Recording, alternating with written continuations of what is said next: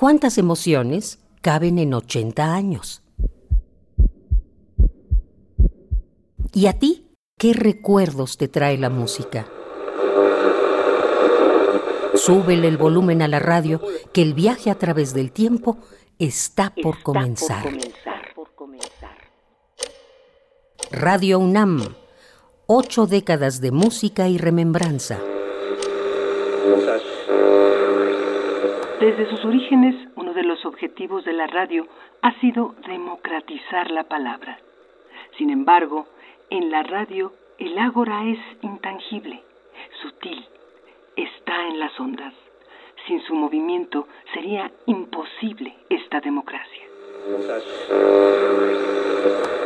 1985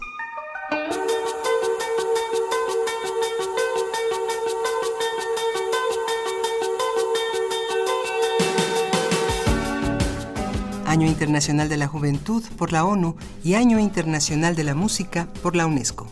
En Sudáfrica cumple 23 años de encarcelamiento el líder de la resistencia contra el apartheid, Nelson Mandela. El gobierno le ofrece la libertad a cambio de que renuncie a la lucha armada, pero Mandela declina la oferta.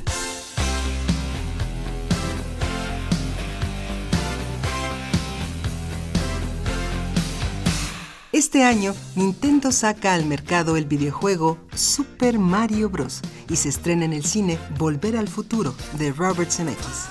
El soundtrack de la película se convierte en un clásico instantáneo.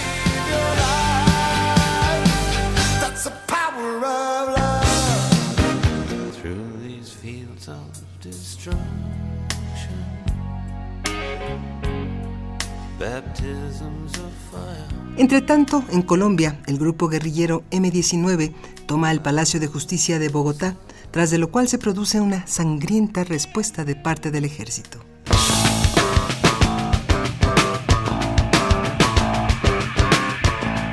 Otros dos escándalos de proporciones musicales marcan el año 1985. El primero le corresponde a los conciertos de pop Live Aid que se organizan en Londres y Filadelfia se recaudan más de 50 millones de libras para combatir la hambruna en Etiopía. No obstante, su gobierno decide usar los fondos para trasladar a miles de personas al suroeste del país y hacer una limpieza étnica. En Estados Unidos, las esposas de varios políticos forman el ultraconservador Centro de Recursos Musicales para Padres. Para tales efectos, Frank Zappa y otros músicos son obligados a testificar frente al Congreso sobre la obscenidad del rock.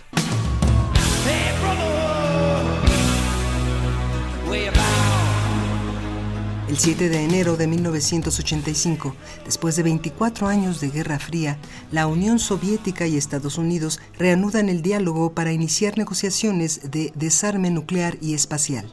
En noviembre, los presidentes de ambos países, el recién electo Mikhail Gorbachev y el recién reelecto Ronald Reagan, se reúnen en Suiza.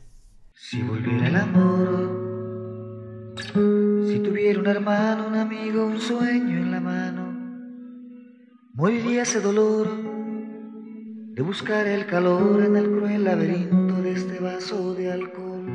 En México es secuestrado y asesinado Enrique Camarena Salazar, agente de la DEA. El incidente da lugar al arresto de dos miembros del cártel de Félix Gallardo, don Neto y Rafael Caro Quintero. Este es también el año en el que un terremoto de 8.5 en la escala de Richter destroza la Ciudad de México. Mueren más de 10.000 personas. El gobierno se ve rebasado por los acontecimientos y la sociedad espontáneamente toma el control y organiza los trabajos de rescate. Una de tantas víctimas fatales es el músico Rodrigo, quien fuera uno de los principales promotores de la contracultura en esa época.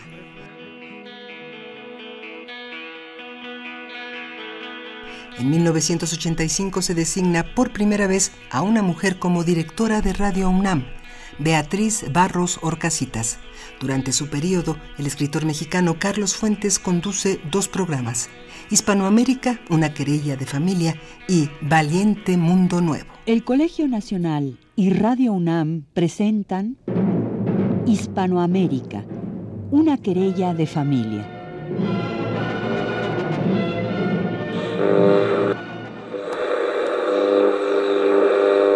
Radio UNAM Ocho décadas de música y remembranza, porque la vida se mide en canciones, historias, instantes.